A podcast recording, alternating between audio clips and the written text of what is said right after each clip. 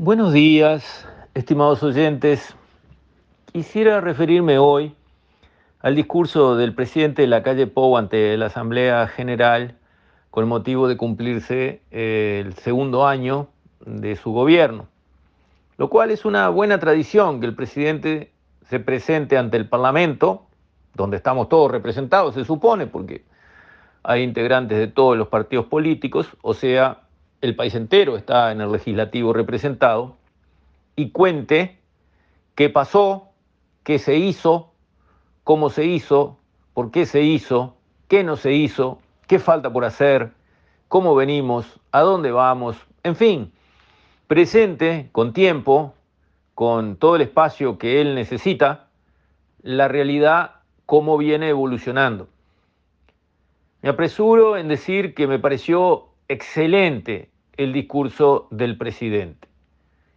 Fue serio, detallado, documentado, no fue agresivo, no atacó a gobiernos anteriores o a, digamos, eh, opositores, no, fue un discurso de unión, básicamente, un discurso que habló de los problemas del país y cómo se vienen enfrentando y en varias ocasiones reconoció el continuum que hay, cómo esto viene en una evolución.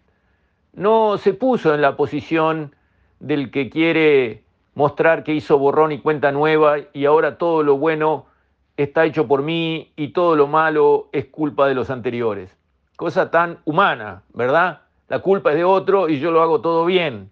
No, realmente respetó eh, la tradición uruguaya, digamos, respetó lo que se hizo de bien en gobiernos anteriores, que lo hubo y fue válido, y, digamos, mostró lo positivo que se hizo en este gobierno en estos últimos dos años, donde se combatió con éxito, con buena calidad de políticas a una pandemia atroz, devastadora, donde además se consiguieron resultados importantes en el área fiscal, solo le faltó mencionar el fracaso con respecto a la inflación, que es un fracaso eh, evidente, digamos, este, el Banco Central no consiguió meter la inflación en el rango meta que el propio Banco Central siguió prometiendo, cosa que para mí es un error, no debe prometer nada el Banco Central, debe tratar de tener una inflación baja, sí, pero prometer para no cumplir y perder su activo de credibilidad, nunca.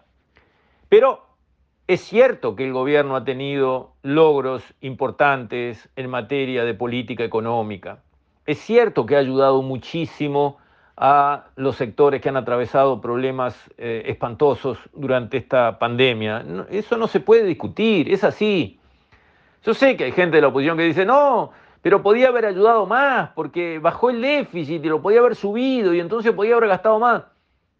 Esa lógica termina siendo devastadora porque nunca encuentra el fondo de la cuestión, nunca encuentra el fin, el límite, más, sí, siempre se puede gastar más, y así venimos, así venimos de siempre gastar más, ¿verdad? También se pueden contratar siempre más empleados públicos, 70.000 más metió el Frente Amplio, que no se precisaban, obviamente, porque con las tecnologías de la información y las comunicaciones ahora, se precisa menos gente para hacer lo mismo que antes y seguimos siendo 3 millones y pocos de uruguayos. ¿Para qué se precisaban 70 mil empleados más? ¿Verdad? ¿Dónde está la necesidad? Y esos son mil millones de dólares para siempre por año que el bolsillo de los uruguayos a través de sus impuestos tiene que pagar. Entonces, creo que el gobierno manejó muy bien la crisis, porque ayudó, sí, ayudó mucho, sí, ¿Sigue ayudando? Sí, pero no despilfarró, no tiró la plata a la marchanta, cuidó el dinero de los uruguayos, de los que trabajan, se levantan todos los días, cumplen un horario, ganan un sueldo, pagan impuestos hasta que les queda la lengua azul y cuidó ese dinero. Y gracias a cuidar ese dinero, bajó el déficit fiscal alto y peligroso que se heredó a un punto menos entero de lo que se pensaba iba a ser. De 6% bajó a 4,1% pese al impacto adverso de la pandemia. Y crearon nuevos puestos de trabajo, y se consiguió mejorar la inversión y se aumentaron las exportaciones, efecto precio, sí, pero también efecto actividad económica, no solo fue efecto precio, se consiguieron récord de productividad en muchos sectores, que esos son unidades físicas, no son dólares. O sea, el presidente hizo un raconto, que sería imposible reproducir en unos minutos lo que le llevó eh, horas, hizo un raconto de la evolución del gobierno en estos tiempos tan difíciles que a mí me dio ganas de saludarlo de pie, de decir, qué bueno que tenemos este gobierno y este presidente en estos momentos tan duros, pero a su vez, como es la vida misma, duros estos tiempos, sí, pero llenos de potencialidades increíbles. Como dijo el presidente al final de su discurso, estamos al inicio de un periodo excepcional para el Uruguay. Yo lo creo, suscribo lo que dijo el presidente. A Uruguay le va a ir como nunca le fue. Escuchen lo que les digo. Estamos a la entrada de un periodo excepcional para el Uruguay. Se va a ir viendo, la gente se va a ir dando cuenta, lo vamos a ir notando todos en el día a día. Vienen tiempos buenísimos para nuestro país. Eso es bueno para todo el mundo. La oposición no debería tirar piedras todo el tiempo por todos los temas. Eso la empequeñece, la transforma en ruin, miserable. No, la oposición tiene que tener otra actitud saludar lo bueno, sean nobles, saluden lo bueno, digan, qué bien que esto fue hecho así, bravo. Eso enaltece a una oposición, porque cuando después digan, pero esto tendríamos que hacerlo de esta otra manera, porque daría muchos mejores frutos para los que más lo necesitan, cuando hablen así, después de haber reconocido las cosas buenas que nadie puede discutir, salvo mucha mala leche, que están hechas, tendrán autoridad moral para señalar acciones diferentes, en su opinión mejores, para ir al rescate de otros que lo necesitan mucho. Pero si siempre critican todo, todos los días, se transforma en una oposición ruin, una oposición miserable, pigmea, que no tiene estatura de estadistas para decir, muy bien hecho esto, acá hay fallas, nosotros sabemos y vamos a arreglarlas y acá estamos para bien del país. No pueden abrir la boca en ese tono porque nunca han reconocido nada bueno, lo cual empequeñece su actitud. Y la gente se da cuenta. Y al país no le sirve. El criticón permanente, el que siempre ve la piedra en el zapato, el que nada reconoce como bien hecho, ese negativo total, el que tiene una nube negra encima que todo lo critica, ese no ayuda a la sociedad. Es tóxico, enferma, cansa.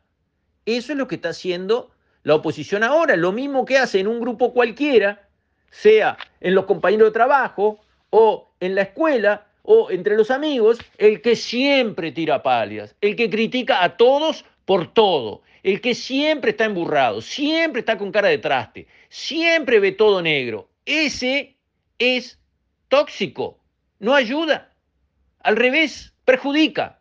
Así está actuando la oposición. Tanto que cuando todo el Parlamento aplaudió al presidente en algunas instancias por, por, pero por cosas que las tiene que aplaudir todo el mundo, como prometer, vamos a bajar el IAS. Bueno, ¿les parece mal que bajen el IAS? Ah, no, los del frente con cara de traste, pero así, un emburramiento total, no aplaudieron ni media vez al presidente de todos los uruguayos que le está hablando a todos los uruguayos en el Parlamento donde están representados todos los uruguayos. ¿Por qué? No encontraron nada en el discurso del presidente de punta a punta que valga la pena dar una felicitación, un aplauso, nada, no hubo nada bueno. Vamos, vamos Uruguay, vamos a funcionar distintos, señores de la oposición. Vamos a reconocerle a este gobierno los méritos que tiene, no sean mezquinos.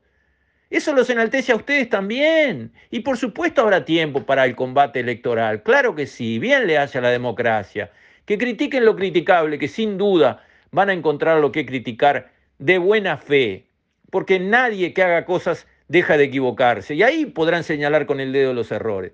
Pero criticar todo, todo el tiempo, como han venido haciendo, y con esa cara de banco que pusieron y que todas las cámaras lo mostraron, esa es la oposición que se merece este país. ¿Pero por qué?